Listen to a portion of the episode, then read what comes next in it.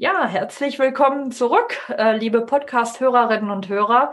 Wir sind heute hier am zweiten Teil oder im zweiten Teil angekommen. Und zwar habe ich die liebe Anja Breko hier eingeladen zu einem äh, weiteren Podcast-Interview. Wenn du die letzte Folge dir angehört hast, dann hast du mitbekommen, wie Anja ihren Weg gestaltet hat von der Realschülerin zur Erzieherin, zur Tagesmutter und zur Geschäftsführerin einer Kita. Und äh, heute werden wir darüber sprechen, wie Anja es geschafft hat, eine eigene Kita zu eröffnen und jetzt sogar nach zehn Jahren vor dem großen Schritt äh, der GGMBH-Gründung steht oder vielleicht auch gerade schon gründet oder gegründet hat. Das erfahren wir jetzt gleich. Hör also jetzt gerne rein in den zweiten Teil. Ich wünsche dir viel Spaß. Herzlich willkommen zu Erfolgreich als Kita-Leitung diesem Podcast geht es darum, wie du dich und andere im Kita-Alltag sicher führen kannst. Und hier ist deine Expertin für erfolgreiches Kita-Management, Tanja Köster.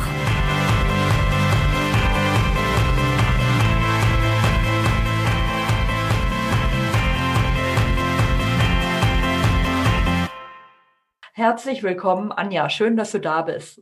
Ja, hallo, liebe Tanja.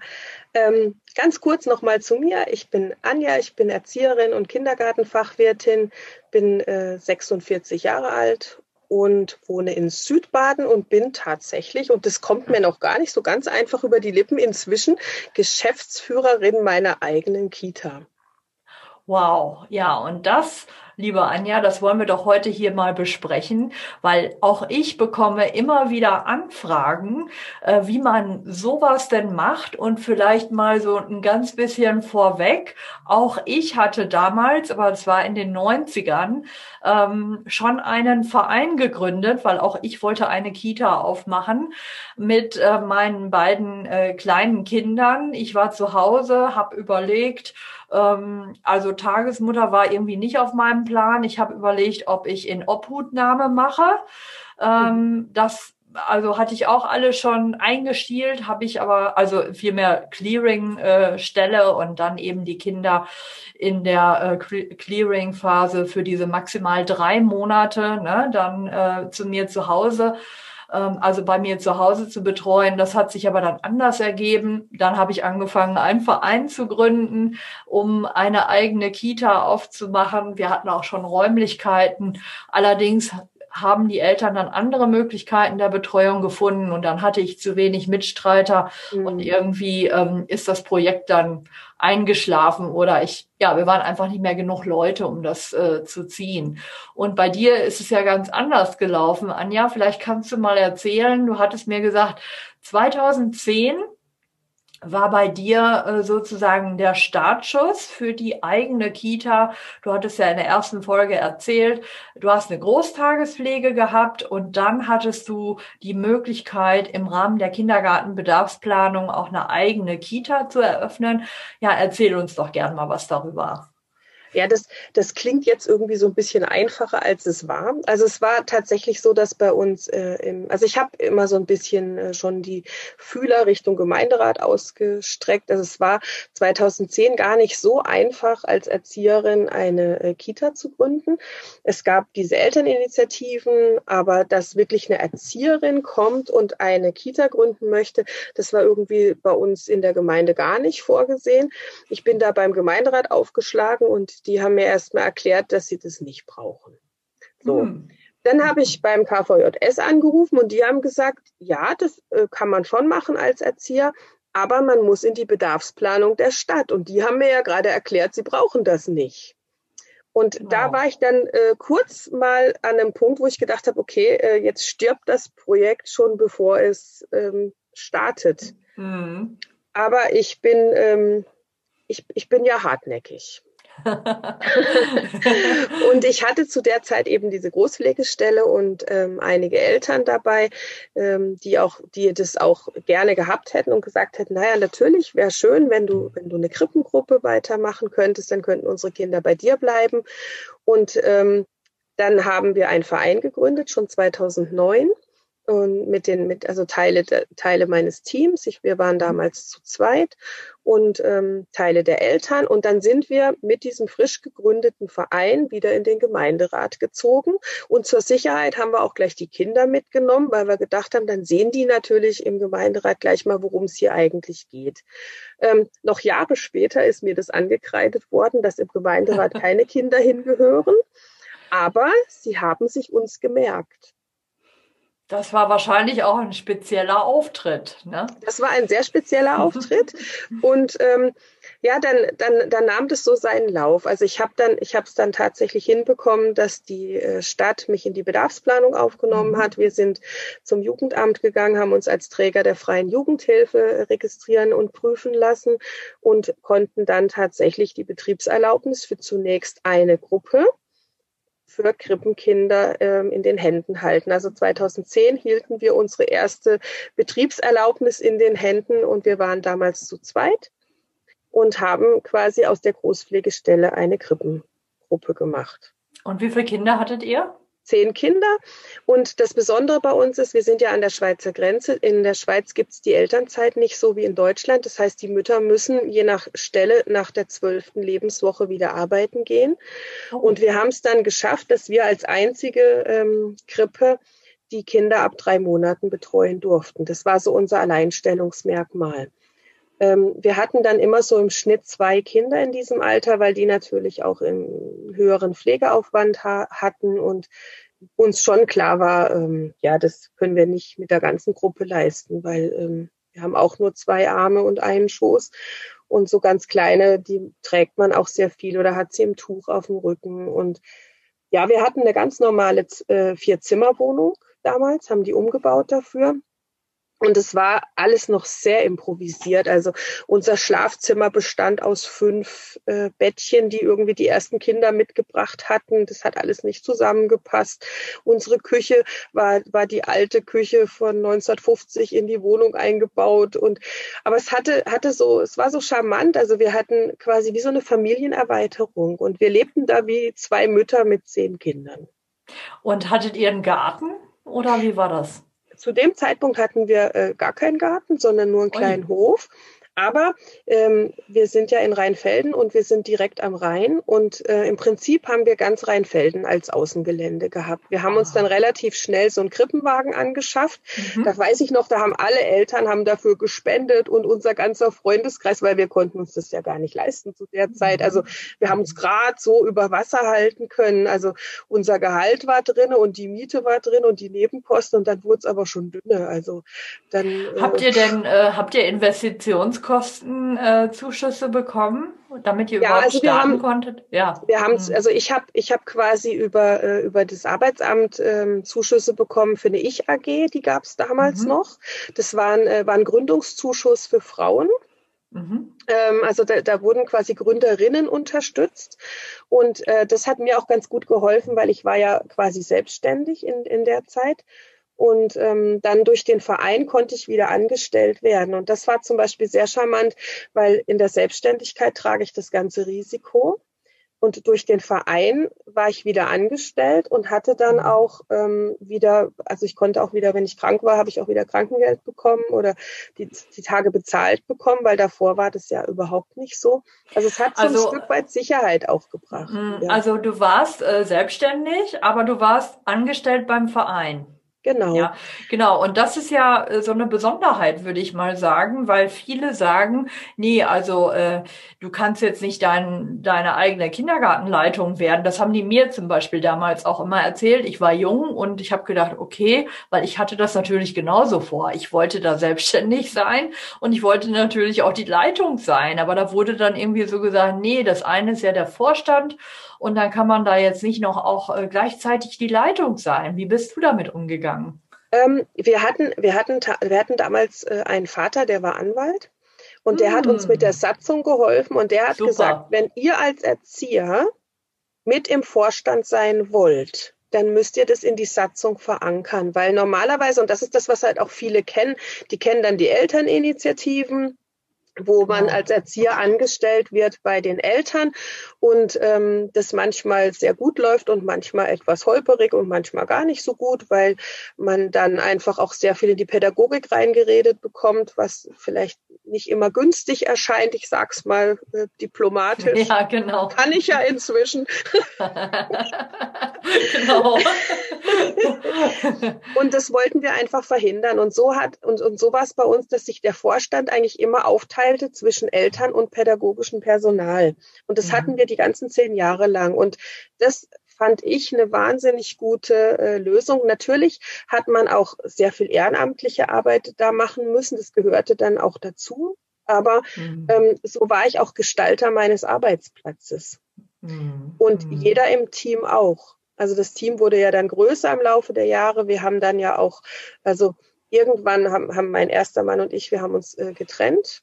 Und ich habe dann oben noch gewohnt und unten gearbeitet. Und dann wurde der Bedarf größer. Und es hieß also, Leute, wäre schön, wenn ihr auch noch eine Kindergartengruppe ranbaut. Und wir sahen den Bedarf auch. Und dann bin ich ausgezogen. Damals mit meinem, mit meinem zweiten Mann zusammen. Den hatte ich mittlerweile kennengelernt.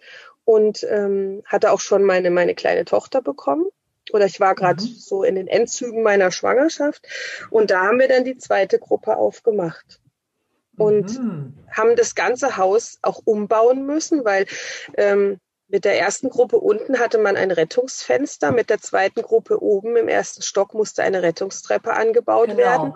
Mhm. Und also das war, war ein Riesenumbau an diesem Haus. Und mhm. das Haus gehört ja nicht uns. Also wir hatten das gemietet. Mhm. Und wir, unsere Vermieter waren dann, äh, ja, das war eine Erbengemeinschaft, weil die ähm, haben dann irgendwann beschlossen, sie verkaufen das Haus. Und da ist uns mal so ganz gepflegt, da haben wir gedacht, oh ja, jetzt werden wir verkauft. Und wir hatten mhm. nicht die finanziellen Mittel, dieses Haus zu kaufen. Also mhm. weder der Verein noch ich privat.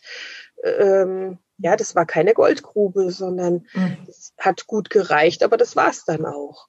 Und mhm. da hatten wir Glück, also wirklich Glück, da, dass wir einen Sponsor gefunden hatte, der gesagt hat, ich kaufe das Haus, ich vermiete euch das. Und wow. ihr könnt das so umbauen, wie ihr das braucht. Wie habt ihr den Sponsor gefunden? Das war, das war eigentlich äh, wirklich Glück. Das war, ist ein, ist ein Bekannter von mir, der wohnte gegen, also der wohnt immer noch gegenüber. Und ähm, in, der, in der Trennungsphase war ich, war ich oft drüben und der hat mich so ein bisschen fast schon adoptiert als dritte Tochter. Und ähm, der war, der ist äh, Elektrikermeister und der war scharf auf das Dach von dem Haus, weil er dort eine Photovoltaikanlage draufbauen wollte. Und er ah. hatte schon ah. lange mit den, mit den Ex-Besitzern gesprochen, ob er das nicht darf. Und die waren da aber nicht so richtig von zu überzeugen. Und dann hat er so zwei Fliegen mit einer Klappe geschlagen. Auf der einen Seite mhm. uns zu helfen und er ist selber Vater und seine Tochter ist auch Erzieherin. Und ähm, der hat einfach ein Herz auch für uns. Also auch wenn er, wenn er uns besuchen kommt oder rüberkommt oder irgendwas macht, der, der hilft uns ganz viel. Und ähm, Toll. arbeitet auch ganz viel bei uns. Dann kommt er immer rüber so, hallo, ich bin's, hallo, und dann alle meine Kinder und so. Und also dann bringt er im Sommer mal Eis Toll. rüber. Und also das ist ein ganz tolles Verhältnis und das war wirklich ein sehr großes Glück.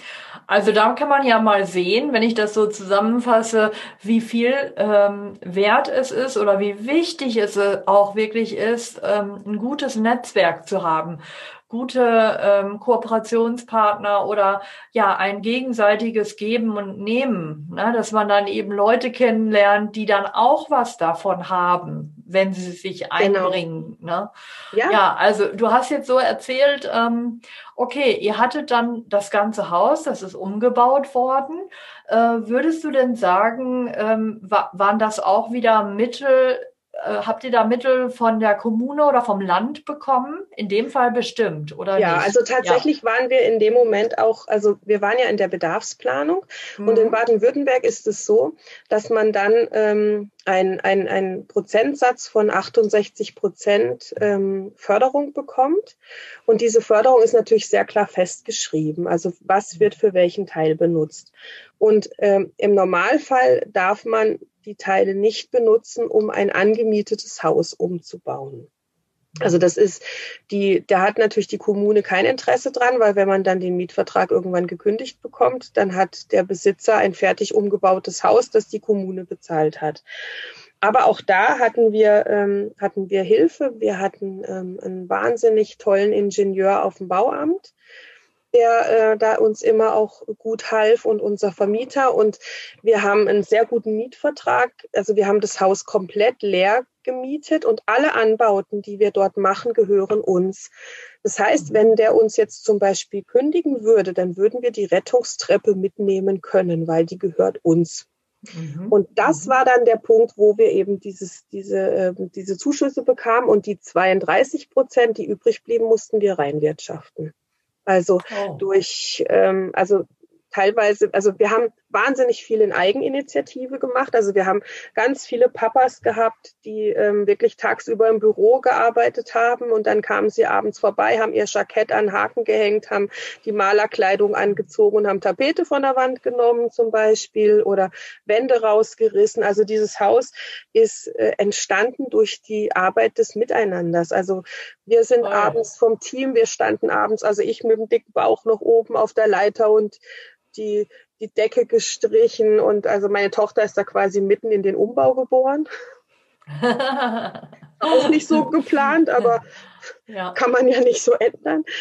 Und das war einfach, das war eine wahnsinnig schöne Gemeinschaft. Und von, von diesen Leuten sind auch immer noch welche bei uns in der Kita, die jetzt das zweite Kind da haben.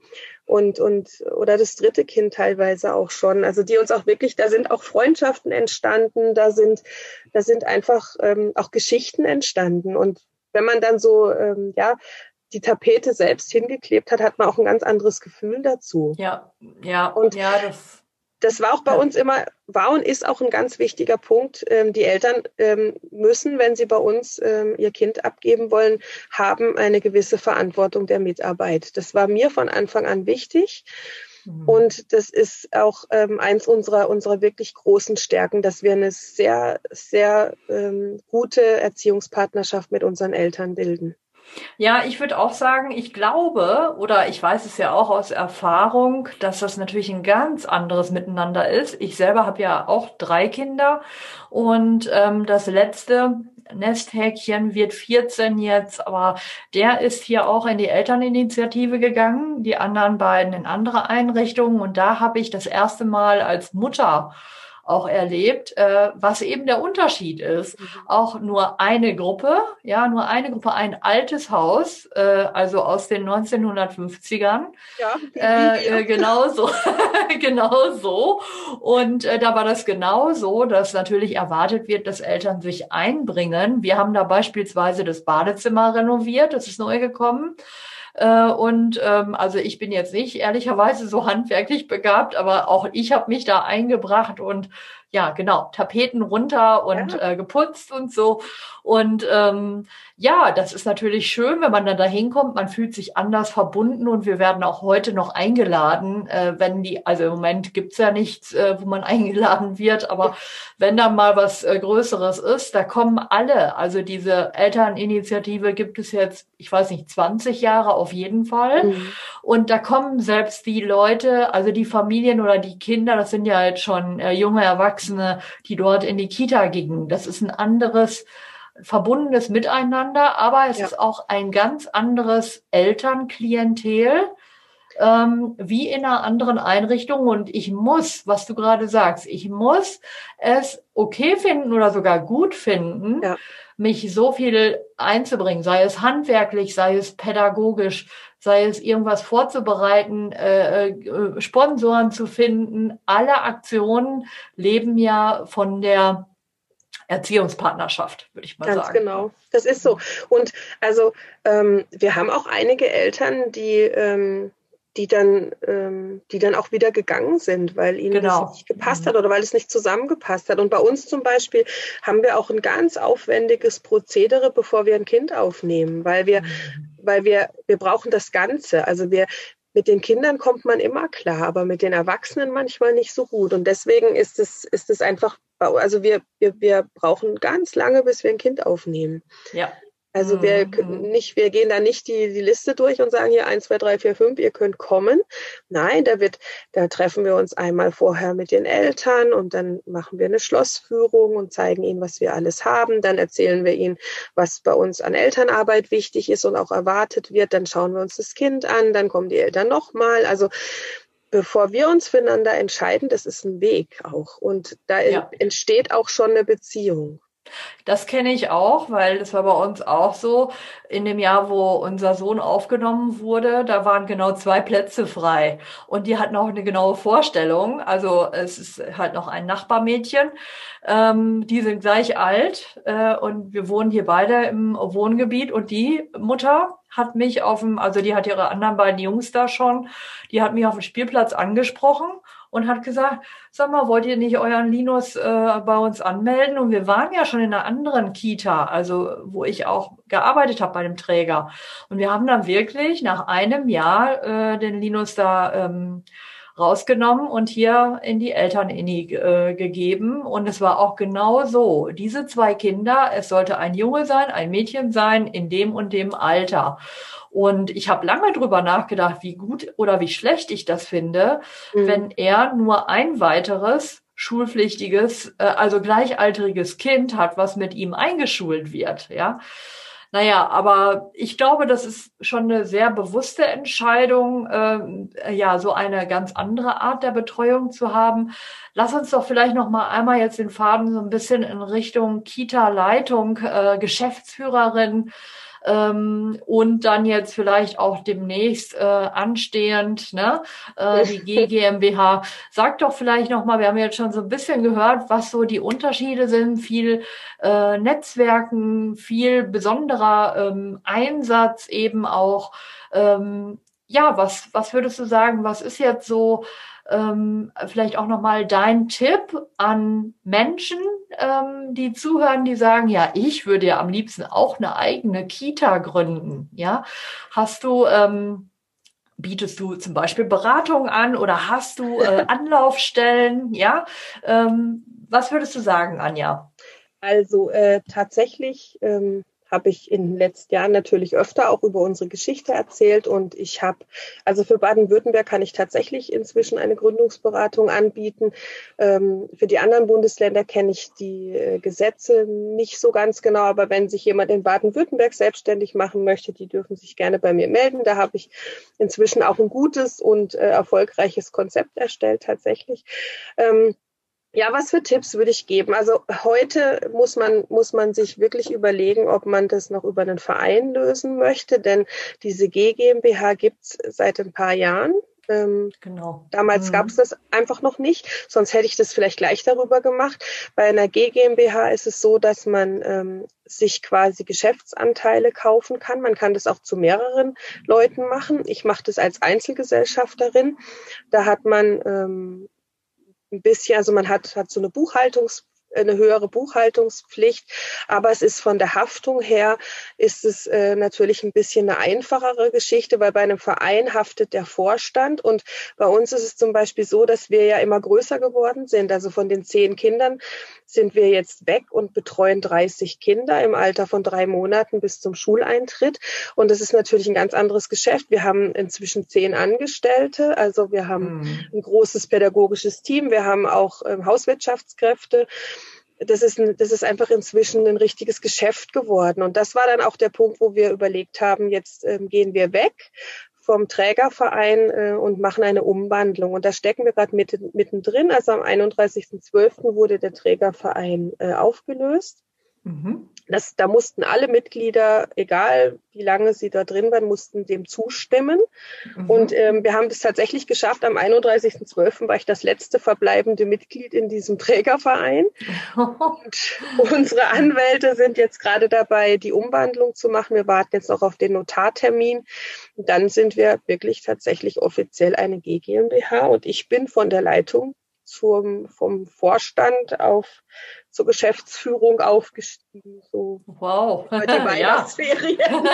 ja, wow, was für aufregende Weihnachtsferien, Frau Geschäftsführerin. Also ja, das ist wirklich wirklich ein großer Schritt und ich glaube, das ist nochmal wichtig ähm, zu verstehen, äh, dass wenn man sich selbstständig macht, muss man sich natürlich auch mit der Haftung mhm. äh, auseinandersetzen. Natürlich wollen wir nicht äh, die Haftung für größere Projekte, für viele Angestellte, also sobald man jemanden anstellt, muss man ja überlegen, wie gehe ich damit um.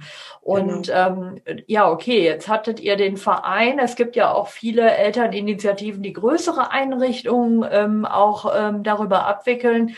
Aber die äh, G GmbH ist ja sozusagen die gemeinnützige GmbH die eben keine wirtschaftlichen äh, äh, und nichts groß erwirtschaften will, sondern wirklich genau. gemeinnützig tätig ja. ist. Ne? Genau.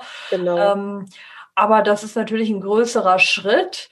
Und äh, wie bist du darauf gekommen, ähm, umzuwandeln? Hat dich jemand darauf gebracht? Ja, also ich, ähm, es war es war auch so ein Prozess. Also ich habe vor zwei Jahren war ich bei einer Fortbildung in Freiburg bei der Bagage und da ging es, mhm. also es waren alles freie Träger ähm, also war eine Leitungsfortbildung speziell für freie Träger. Und da haben dann ganz viele erzählt oder mehrere im Umkreis von Freiburg, dass sie eben äh, Geschäftsführerin einer GmbH sind. Ich hatte das vorher tatsächlich noch nie gehört. Mhm. Also vielleicht mal gelesen, aber ja, das war ja in Ordnung. Der Trägerverein, das lief gut. Ähm, wir, wir, sind, wir haben uns etabliert gehabt. Ich hatte keine Not, da was zu verändern.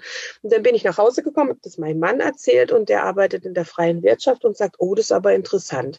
Und fing da an, sich einzulesen. Und ähm, Ende letzten Jahres haben wir dann bei uns in der Stadt einen, äh, auf der Abrechnungsstelle einen, einen, neuen Zuständigen bekommen, der auch aus der freien Wirtschaft kommt und der auch schon in der G GmbH gearbeitet hatte. Und dem, der hat uns dann quasi darauf angesprochen, ob wir denn nicht, wo wir doch jetzt so ein größerer Betrieb schon sind und wir wollen vielleicht auch noch ausbauen und umbauen, weil dieses Haus hat wirklich noch Potenzial und unser Vermieter ist toll. Also wenn ich zu dem komme und sage, ich hätte da gerne einen Anbau dran, dann sagt er, ja, dann lass uns mal überlegen, wie wir das machen. Und ähm, da kam so dieses, ähm, beschäftige dich doch mal mit der GmbH. Dann war ich beim Steuerberater, bei einer Anwältin und die haben mir dann alle auch zugeredet und haben gesagt, doch, jetzt ist der Zeitpunkt gekommen, wo man eben aus diesem äh, Trägerverein eine G GmbH umwandeln kann, weil einfach, also das, der Hauptpunkt ist tatsächlich die, die Haftung. Weil jetzt im genau. Moment bin, also jetzt bis, bis Ende Jahr war ich als erster Vorstand. Ähm, die Fördergelder, die so vorbeischweben auf dem Konto, wenn jemand mein Konto geknackt hätte, dann wäre ich, äh, hätte ich das Risiko getragen und der andere und der Rest vom Vorstand auch. Also oder wenn wir das gegen Baum gefahren hätten oder pleite gegangen wären oder oder oder, dann hätten wir das als Vorstand als Risiko getragen. Wenn uns jemand verklagt hätte, hätten wir das als Risiko getragen. Und das ging die ganzen Jahre gut. Dafür bin ich sehr, sehr dankbar. Aber wer weiß, was, was, was passiert. Heutzutage klagt jeder äh, gegen alles. Und ähm, genau. da ist man mit einer G GmbH einfach auch äh, mit einem anderen Schutz. Ähm, also man hat einfach auch einen anderen Schutz. Und ja, genau. deshalb also, haben wir diesen Schritt gemacht. Ja, genau. Also ich bin auch ähm, da mein Träger, wo ich äh, angefangen bin als Kita-Leitung oder dann Kita-Leitung wurde, die haben nachher auch vom äh, EV, die waren auch mal EV oder sind sie noch, aber haben auch die ganzen Kitas in eine GGMBH ausgelagert. Ne? Genau. genau.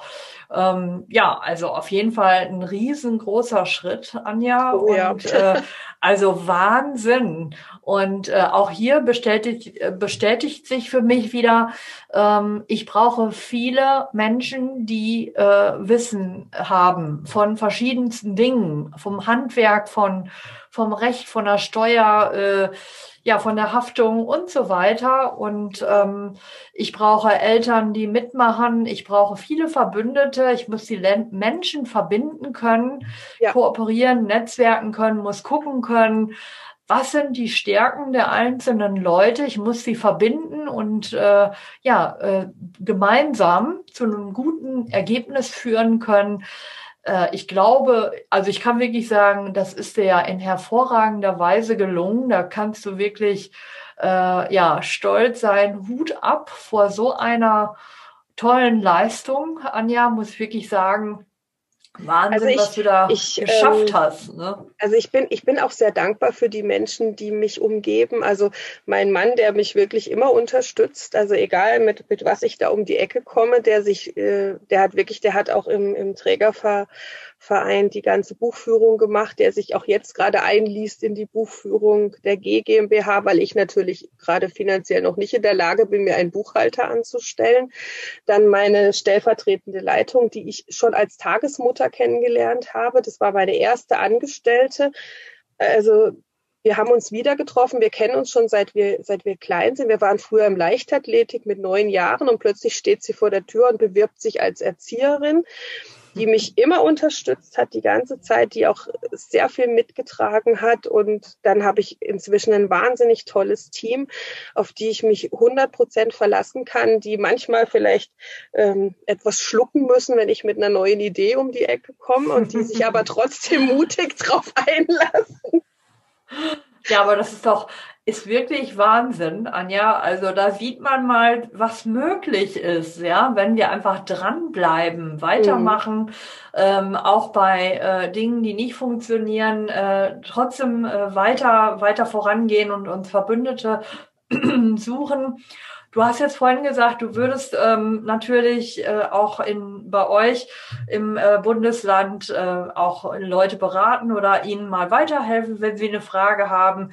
Ähm, für das große Allgemeine kannst du das wahrscheinlich ähm, äh, sowieso äh, tun. Nur eben das Landesgesetz ist ja immer unterschiedlich. Mhm. Aber ich glaube, es geht noch nicht mal so sehr um die Landesgesetze. Da kann man dann auch einfach sich bei weiteren äh, verbündet, äh, bei, bei weiteren zuständigen Leuten erkundigen. Ich glaube, ja. der erste Schritt ist erstmal, wenn man sowas wirklich vorhat, wenn man sich selbstständig machen will, wenn man eine eigene Kita gründen will, äh, wie hat jemand anders das geschafft und äh, was brauche ich dafür, fernab von rechtlichen Dingen. Da kann man bei dir bestimmt richtig viel ähm, ja, richtig viel äh, Mehrwert bekommen, mitbekommen, wie du das gemacht hast. Und ähm, ja, wir haben vorhin schon besprochen, wir würden in die Show Notes äh, deine E-Mail-Adresse äh, verlinken. Wenn Leute ähm, ja Fragen haben, Beratungsbedarf haben, können die sich gerne an dich wenden.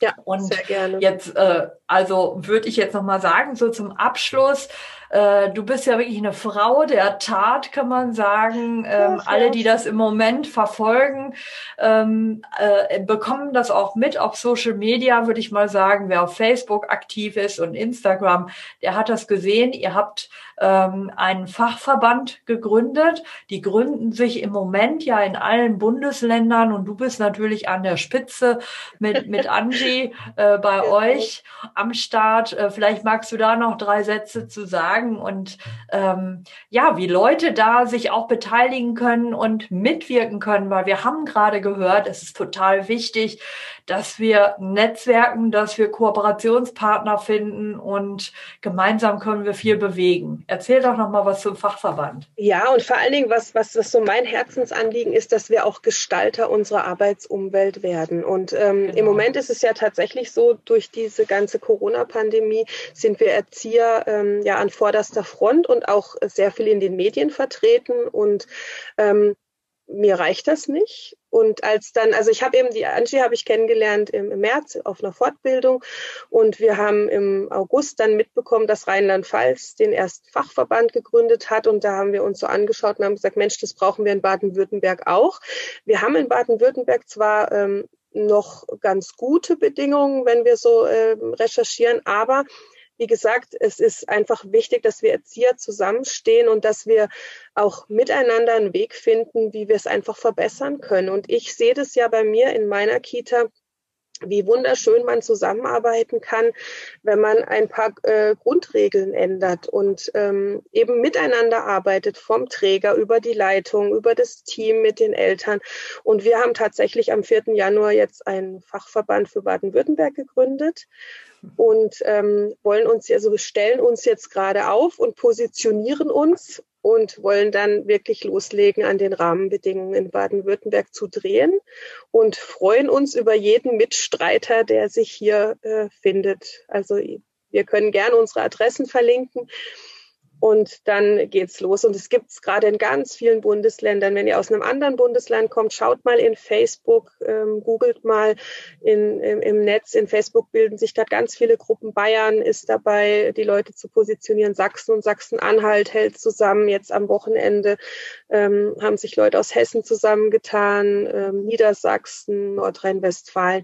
Also die Idee ist, dass wir wirklich das schaffen, in allen 16 Bundesländern einen Verband zu gründen, um dann einen gemeinsamen Dachverband zu gründen, dass wir mal eine Stimme bekommen von denen, die auch wirklich arbeiten müssen mit diesen Gesetzen. Und ähm, da ja Verdi und die GLW ähm, sich ja doch immer so ein bisschen im Dornröschenschlaf befinden, haben wir beschlossen, wir, wir Fachkräfte machen das jetzt mal selber. Ja, und da sehen wir ja, äh, liebe Hörerinnen und Hörer, also Anja ist eine Frau der Tat. Äh, also, wenn ihr in Baden-Württemberg seid, ne, äh, schaut äh, gerne, also in die Shownotes werden wir auch nochmal die Facebook-Seite verlinken und vielleicht auch ähm, ja Instagram-Profil, habt ihr ja auch schon. Genau. So dass ihr euch verbinden könnt ähm, und schaut auch gerne da, dort mal oder googelt, ob es das in eurem Bundesland auch gibt. Viele sind da gerade im Aufbau. Wenn ihr euch dafür einsetzen wollt, dass die Rahmenbedingungen besser werden, ähm, ihr werbt ja auch mit diesem Spruch die Stimme aus der Praxis. Wir sprechen da immer schon, äh, wir, wir sprechen schon lange und viel davon und ähm, beschweren alleine reicht eben nicht. Wir müssen einen Schritt weitergehen.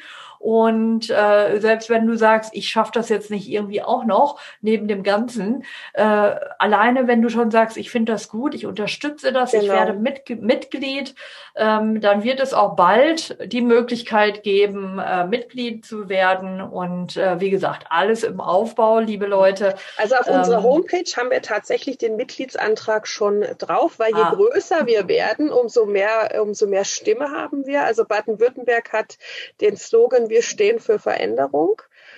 Und eben die Stimme aus der Praxis ist halt Rheinland-Pfalz äh, als Slogan aktuell. Und es ist einfach ah, ja. wichtig, es ist einfach wichtig, dass wir, dass wir gehört werden und dass, au, dass wirklich aufgehört wird, über unsere Köpfe zu entscheiden. Denn wir sind die, die wir das, wir müssen das arbeiten und wir müssen, wir müssen die Gesetze vertreten. Wir müssen mit den Eltern diskutieren. Wir müssen mit unserer Leitung, mit dem Träger diskutieren.